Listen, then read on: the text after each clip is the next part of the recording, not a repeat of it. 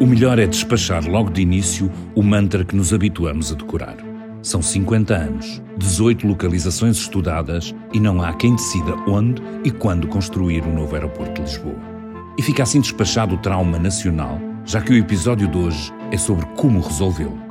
É nisso que está empenhada Rosário Partidário, professora do Instituto Superior Técnico da Universidade de Lisboa, coordenadora da Comissão Técnica Independente, que tem até 31 de dezembro deste ano para apresentar um relatório que permita uma decisão política. Talvez seja agora Há boas razões para pormos a nossa alma nisso.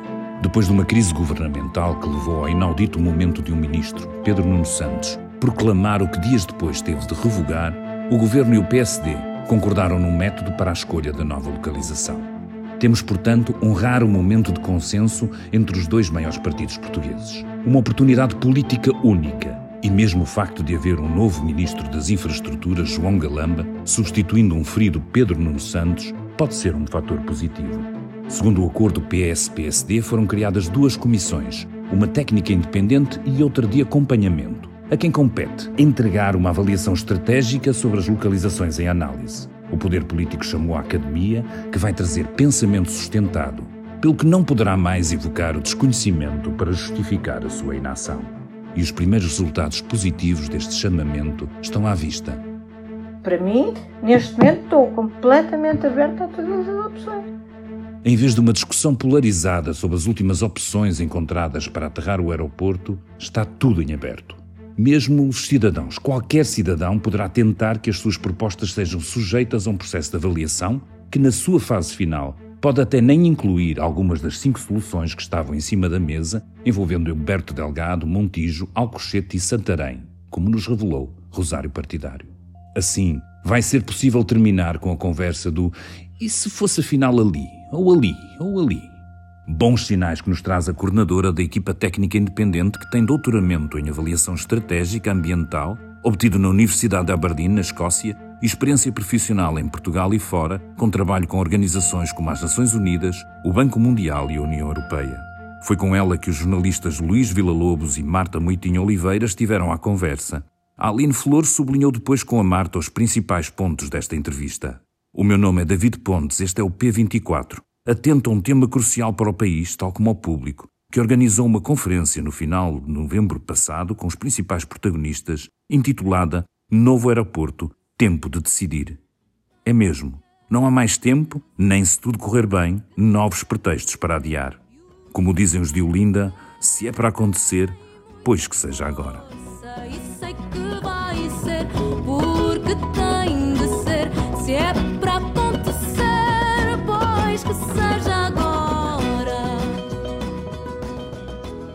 Marta, se calhar até para começar, podes explicar quem é Rosário Partidário e qual é a missão que ela tem em mãos neste momento? Olha, Rosário Partidário é uma pessoa que ninguém conhece, que estuda, ainda? que é professora ainda, ainda É professora no técnico em Lisboa e é a maior especialista em Portugal em avaliação estratégica. Ela é uma técnica, portanto, e foi, vem parar esta questão do aeroporto, porque em termos políticos o, o governo e o PSD chegaram a um acordo sobre o método, como é que vamos encontrar o sítio para o aeroporto, e disseram, ok, nós temos um acordo político, mas nós precisamos de entregar esta missão a um técnico que estude as opções que estão em cima da mesa. E é, e, e é neste âmbito que ela aparece como a grande especialista em avaliação estratégica, que basicamente o que vai fazer é dizer, ok, o país precisa do quê? Precisa de um aeroporto. É quase consensual que precisa de um aeroporto porque está tudo saturado. E precisa de um aeroporto para quê? É uma coisa só para desenrascar? É uma coisa para resolver um problema a longo prazo? A decisão é sempre política. Agora, a questão é: nós estamos preparados para olhar para o aeroporto da forma como se vier a entender que o aeroporto deve ser olhado, não é? A Comissão de Acompanhamento fez notar que o aeroporto é urgente e é fundamental, portanto, é preciso aeroporto. Portanto, eu não ponho em causa a necessidade de um aeroporto. Aliás, eu julgo que neste momento já ninguém põe em causa porque a evidência do bloqueio da Portela é tão evidente que toda a gente já reconhece que é necessário. O BAU, o Business as Usual, não é opção porque está tudo saturado, portanto não é opção. Agora, também não se pode de repente tirar um aeroporto da, da cartola, não é? E dizer, olha, está aqui, ponham-no aí e funciona. Também não é bem assim. Mas se calhar tem que se explorar opções que possam ser transitórias ou soluções transitórias. Para isso é que temos os especialistas. Eu não sou especialista de, de aeroportos do ponto de vista tecnológico, não é? Do aeroporto. Agora, que é possível discutir opções, é claro. E é este tipo de avaliação que vai ser feita por esta comissão, que tem uma vida de um ano e, e uns meses, para entregar ao governo um relatório que apontará para uma solução. Uhum. E na entrevista ela também falou um pouco sobre como está a funcionar a comissão e quais são os prazos, né? o que é que elas vão fazer durante os próximos meses e a partir de quando é que nós também podemos uh, ver os primeiros resultados, não é? É, é. Essa parte da entrevista, de facto, foi bastante interessante porque nós até agora uh, o que sabíamos era que ia ser uma, entregue um relatório ao Governo uh, no final do ano, de 2023. E não percebíamos muito bem que tipo de informação é que íamos ter até lá. E isto deu para perceber uh, uma coisa muito importante e que foi essa que nós escolhemos para o principal título da entrevista, que era, nós até agora sabíamos que esta comissão técnica tinha liberdade para acrescentar opções de localização àquelas que o governo forneceu. O governo forneceu cinco opções. E esta comissão, soubemos desde o início, pode acrescentar outras opções.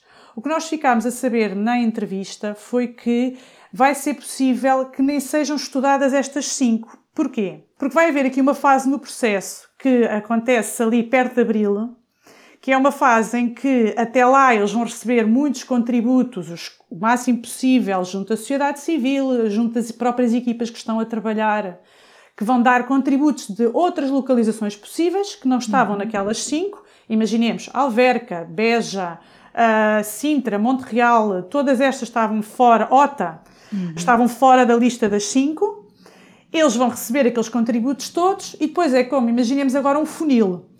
Então, estes contributos todos, estas novas localizações, juntamente com aquelas cinco anteriores, entrar para dentro do funil e chegam ali àquela parte estreitinha do funil e o que é que eles vão fazer? Os técnicos vão ver o que é que passa para baixo. Como é que eles veem isto? Eles vão criar um conjunto de critérios que eles chamam critérios técnicos de avaliação, que basicamente são os critérios que permitem decidir, dentre todas aquelas opções, aquelas que são as viáveis, tecnicamente viáveis. E imaginemos que para baixo no funil passam apenas três. Essas são só estas três que são estudadas depois com maior grau de detalhe. Estas três, se forem três, imaginemos, significa que houve duas das que o governo avançou, que estavam na lista inicial e que não vão ser estudadas em detalhe. Portanto, esta foi para nós a grande novidade da entrevista, porque o esquema de, de como é que eles vão trabalhar permitiu-nos perceber uma coisa que não era até agora perceptível. Para mim, neste momento, estou completamente aberta a todas as opções. Tanto que tenho aqui uma metodologia. Eu quem me dera a mim que aparecessem novas opções sem que alguma fosse viável. Mas não sente que não tem falta de margem de erro, ou seja, que se cometerem erros, está muita gente em cima pronta para atacar. Isto é um problema complexo. É uma situação que já fez ferver muitas emoções. E a gente, eu estou preparada para isso. Está preparada para estou eventuais preparada. pressões políticas? Claro, tá, mas isso é, isso é para nós cada dia, não é?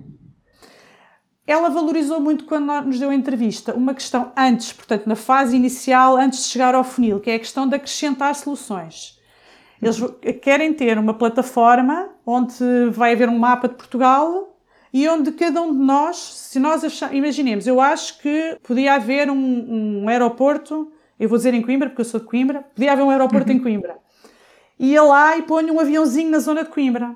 E eles vão ficar com esta informação toda. É, portanto, tudo isto que entra no funil. Mas esta parte é interessante porque é uma parte participativa, muito alargada, que eles estão a valorizar muito e que eles querem que seja muito visível, eu acho que também para que as pessoas fiquem a entender que este vai ser um processo diferente dos anteriores, no sentido em que vai ser um processo em que é participado. Quando chegarmos a uma solução final é porque esgotamos todas as possibilidades, para não ficar aquela sensação de que houve localizações que não foram sequer estudadas e podiam ter sido estudadas. Eles poderão sempre dizer, não, não foram estudadas porque elas não passaram na parte da viabilidade técnica. Mas há a parte em que todos nós podemos contribuir para a solução, se tivermos uma ideia que depois seja tecnicamente válida. as pessoas têm que ser confrontadas com a necessidade de ter uma solução. E, portanto, nós convidamos as pessoas a fazerem parte da solução. Isto é basicamente para baixar a tensão que há é, à volta é, do dossiê aeroporto, é, é isto? É. E depois, claro, que temos outra fase importantíssima, que é esta, que é justamente quando a gente faz a tal peneirar as várias opções. E, portanto, vamos selecionar as opções estratégicas com viabilidade técnico-científica, que há de acontecer a alguns. Eu gostava que fosse em março, mas o problema é que eu aqui preciso já das equipas técnicas. E vão estar abertos a todas as hipóteses? Vamos estar abertos a todas as hipóteses. Se aparecerem 20 hipóteses de localização, vocês vão analisar as 20? Sim, atenção que a gente vai ter pelo mas é menos é, 20 critérios. Mas, é natural, um, mas é? é natural que no, no pós-filtro haja muito mais do que as 5 soluções que estão em cima da mesa agora. Duvido. Duvido. Aliás, pelo contrário, eu acho que até vai haver menos. Mas pode excluir as soluções são. atuais? Posso. Pelo menos o anterior Ministro e Estado de Estado tinham-me dito que sim. Espero que este continue a dizer que sim, porque essa é a minha intenção. E, portanto, esta primeira fase é que eles valorizam mais, depois há aquela fase de ver o que é que é tecnicamente viável, e depois a partir dali é que eles começam a estudar tecnicamente cada uma das soluções. Ver como é que é se o aeroporto ficar, imaginemos, em Santarém, que é uma das possibilidades que neste momento está em cima da mesa, imaginar como é que será o aeroporto ali em Santarém. No fim, eles apresentam um relatório final onde eles fazem o seguinte: vai ser possível extrair desse relatório final uma espécie de tabela, digamos assim, em que nós temos, em cada uma das localizações que foi estudada, verificar que tipo de pontuação, mais ou menos, depois ainda não sabemos exatamente com que apresentação é que a pontuação aparecerá, mas que pontuação é que cada uma das localizações teve em cada um dos fatores críticos que forem considerados. Portanto, a elaboração dos fatores críticos é uma outra fase já mais perto do final e que também é muito importante. Os fatores críticos são os fatores que vão dar resposta àquilo que é a definição da Estratégia Nacional para o Aeroporto. Imaginemos, biodiversidade, por exemplo, okay. é um fator crítico para a escolha da localização do aeroporto. Uhum. E depois cada uma das localizações terá, imaginemos uma escala de 0 a 10, numa pode ter, eh, uma localização pode ter 7, em biodiversidade, outra localização pode ter 5 e a outra 3.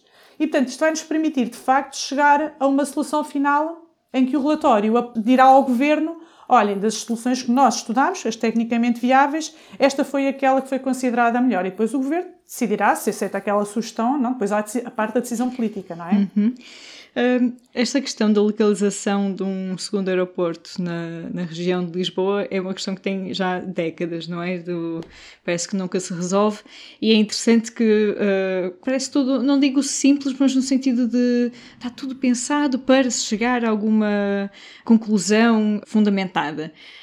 Fizeste esta entrevista, tu e o Luís Villa-Lobos uh, ouviram esta explicação, né, este plano, finalmente encontramos a grande solução ou vocês eh, preveem, e penso que até uh, foram colocando questões sobre os desafios que isto na verdade pode levantar? Digamos, o que é que dentro desta visão muito, não sei se otimista, mas de optimista, pelo menos com o processo, vocês acham que possa haver aqui alguns obstáculos ou algumas dificuldades?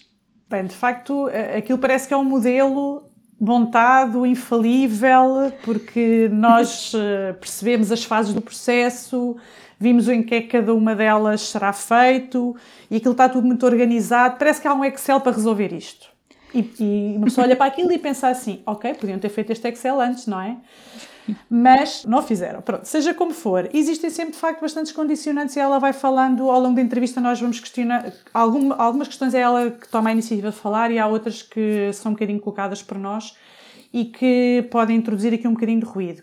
Por exemplo, as equipas dela já começaram a trabalhar, mas ela reconhece na entrevista que há algumas dificuldades em pôr as equipas totalmente em funcionamento. Isso é logo uma coisa inicial e quando nós, por exemplo, a questionamos sobre um dos prazos, que está previsto que seja março, que é o prazo para saber quais são as soluções que depois são estudadas efetivamente. Não vão controlar ao minuto, porque há uma coisa que eu, que eu vou já dizer, é que eu ainda não consegui pôr equipas a trabalhar. Ela diz, bem, não, não me vão controlar agora ao minuto. Uh, ou seja, não é ali uma coisa fidedigna final de março. E nós, ok, então abril. E ela, sim, o mais tardar em abril, é março, mas o mais tardar em abril, porque ela também já está a dar um bocadinho o desconto de este arranque inicial, tem sempre alguma jarez na engrenagem, não é? E nós também uhum. percebemos que as equipas ainda não estão totalmente formadas e, portanto, aquilo demora sempre algum tempo. Depois, esta fase inicial é uma fase de recolha de muita informação e também ficámos um bocado com a sensação de que a recolha de muita informação é sempre muito morosa, não tanto pela recolha, mas como é que se trata depois aquela informação. Nós, nós como jornalistas, sabemos o, problema que isso é, não é? Que é muito giro receber a informação toda, mas depois não se olha para aquilo e é uma aflição ver tanta coisa e como é que nós vamos organizar isto. Depois, há as questões políticas. Para já, uma decisão política final. Ela até pode apresentar um relatório muito bem fundamentado tecnicamente, mas a decisão é política e, no limite, imaginemos que o governo recebe um relatório que aponta para uma determinada solução e que tinha cinco critérios para escolher a melhor das soluções. O governo pode dizer, a certa altura, não, eu valorizo mais o critério A e, portanto, o aeroporto que teve a melhor classificação no critério A é um diferente daquele que teve a melhor classificação no total. Isto é uma, só uma possibilidade teórica, não, não quer dizer que aconteça e pode não acontecer e se calhar até é um bocado ridículo, mas esta possibilidade existe, não é? A decisão política pode ser diferente. E depois, existem sempre, ela própria reconhece que existem pressões políticas neste tema e que é um tema que envolve muitas emoções e muitas paixões e que é preciso ouvir os moradores, as ONGs. Ela percebe que existe uma carga hum, psicológica neste assunto muito grande que se calhar um Excel pode não sobreviver a tanto drama, não é? Pronto, e eu acho que percebe-se isso ao longo da entrevista. Nós não sabemos o que acontecerá nos próximos meses, uhum. mas, eh, mas é difícil. E depois, outra questão que nós colocamos, que também é uma dimensão política relevante, é que a crise política recente que nós tivemos veio colocar um bocado em cima da mesa um calendário político mais acelerado do que aquele que estava previsto. O que estava previsto era que em 2024 houvesse apenas eleições europeias devem acontecer em maio ou junho, se não me engano. Mas existe, uh, com esta aceleração do calendário político, não está completamente excluído que não possa haver legislativas mais cedo do que nós imaginávamos. E misturar um ano de legislativas com uma decisão sobre aeroporto, eu acho que é um cocktail assim que é capaz de não correr bem. Uhum. Vamos ver se o Excel sobrevive. Uma conversa com Marta Moitinho Oliveira, jornalista de política, sobre a entrevista a Rosário Partidário, que pode ler na entrevista desta segunda-feira e em público.pt. Esta segunda, continuamos a acompanhar as negociações do Ministério da Educação com os professores. Leia também mais um trabalho da série especial sobre habitação em Portugal. Desta vez mostramos como os preços exuberantes vieram para ficar. No site do público e nas plataformas de podcast, segunda-feira é dia da crónica sonora de Inês Menezes, para seguir no podcast O Coração Ainda Bate. Fechamos o cardápio com uma entrevista de Alexandra Prado Coelho ao jornalista Dan Saladino, autor do livro Comer até à Extinção, onde explica que os humanos têm vindo a destruir a diversidade que nos alimenta. Conseguiremos salvar os alimentos que estão em vias de extinção? Para descobrir em público.pt. Este foi mais um P24. Se gostou de ouvir este episódio, siga o podcast nas aplicações habituais para nos ouvir todas as manhãs. A introdução foi de David Pontes, a entrevista foi conduzida por mim, Aline Flor. Desejo-lhe uma boa semana. Sei que vai ser, porque tem de ser, se é